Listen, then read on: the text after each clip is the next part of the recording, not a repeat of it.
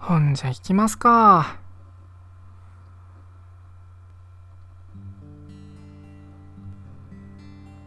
こんにちは、下焼です。第14回は、ゆうきさんからいただいたふつおたをご紹介します。とはいえ、番組で取り上げるのが遅くなりました。ご容赦ください。では、お読みします。最近見つけていくつか聞かせていただいたんですが、ポッドキャストの声も可愛らしくて、ほっこりしました。僕も精通は小学生の時に無声で、中2まで自分でやるのを知らなかったので、下焼さんの話とても良かったです。今でも夢で土星なさるんですか？てか、土星って言葉、下焼さんのポッドキャストで初めて覚えました。口に出すと超エロい。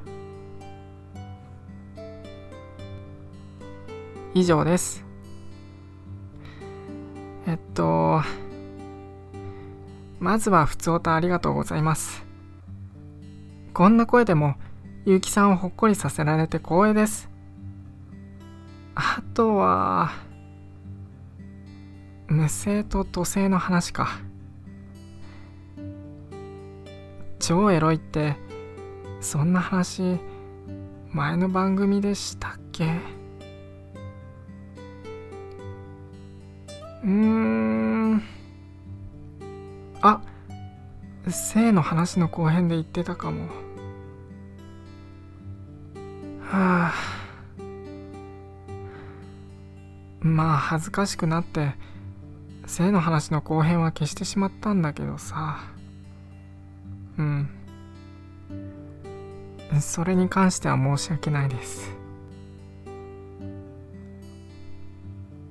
いやいやそういう話じゃないですね。ゆうきさんのふつおたでは番組の感想の他に質問が書かれてありました。今でも夢で渡世なさるんですか？ということでしたが、はっきり答えましょう。します。全然します。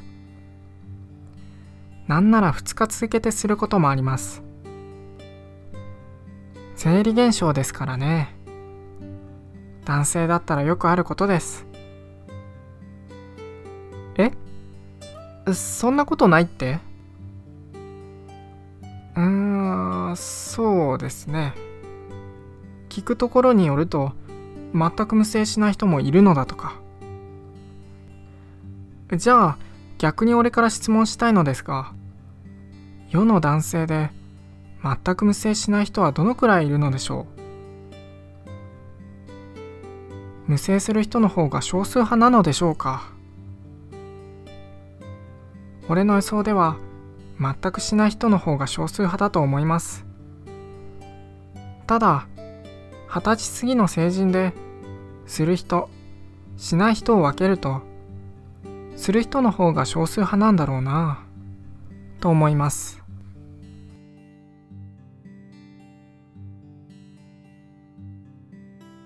俺の友達でもいました。全く無精しない人。そういう人に限って言ってきたりします。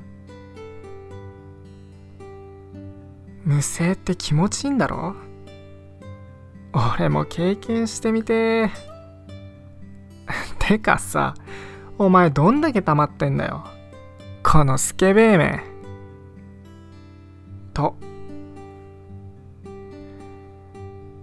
よし。じゃあいい機会なので、こういった発言に対してもはっきり答えましょう。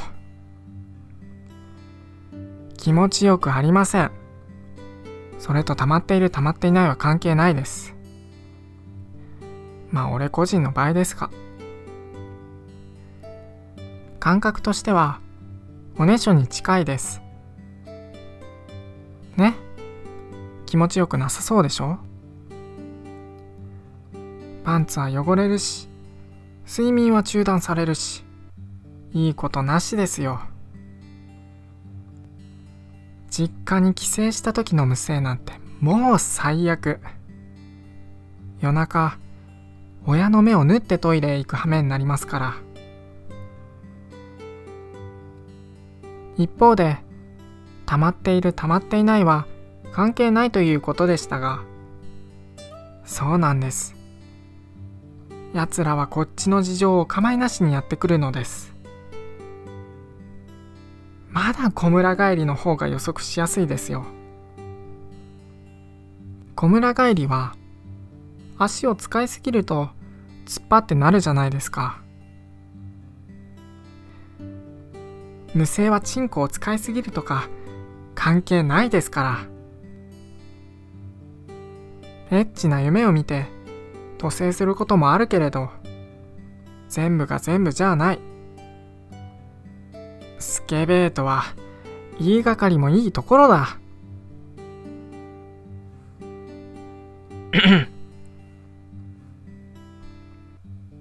少し真面目な話をします。俺は高校3年生まで地位行為をしたことがありませんでした。無声はそれ以前からしていました。なので結城さんと同じく精通は無声でした。今では溜まっている溜まっていないに関係ありませんが地位行為を全くしなかった頃は溜まっていたから無声をしたのかもしれません。そしてそんな二次成長は俺にとってストレスそのものでした。夜な夜な勝手に無声してなんでこんなものが出るんだろう。なんで夜中に飛び起きてこそこそしないといけないんだろう。気持ちが悪い。と思ったりしたくらいです。世の中性にまつわることをあけすけと話せる場所は少ないと思います。俺が高校3年生まで自慰行為を避けたのもそういったことに起因します。性にまつわることでも何でも構わないので同じように悩む方がいればお便りをください。的確なアドバイスはできないけれど一人で悩むより話せる場所で話していきましょう。こで弱音を吐いて気持ちの整理がつくと自然と見えてくるものもあると思います。立場的に状況的に弱音の吐けないそんな時俺をこの生きてますラジオを使ってやってください。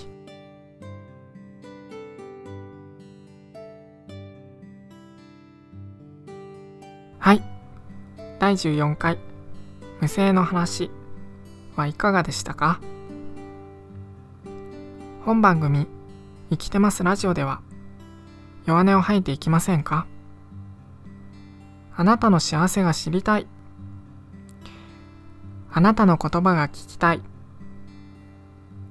の3つのコーナーがあります。わからなくなったら生きてますラジオのツイッターアカウントにある「お便りフォームをご覧ください。感想はハッシュタグ、生きてますラジオをつけてツイートしてください。もちろん感想だけでなく、前述した3つのコーナーについてつぶやいてもらってもいいです。お便りより、ハッシュタグの方が気軽さもありますからね。生きてますって、日々いろんな人から発信されたら、この世は一人じゃないんだ今自分がこうしてる間も他の誰かだって生きているんだそう思えて素敵じゃないですか？それでは今日も一日お疲れ様でした仕事や家事育児学業に勤しんでいる人そしていろいろ悩んでいる最中の人よく頑張っているね。みんな生きてる。偉い。すごい。かっこいいよ。これから先辛いことがあっても、それ以上に楽しいことや面白いこと幸せだと感じることを一緒に見つけて生きていこ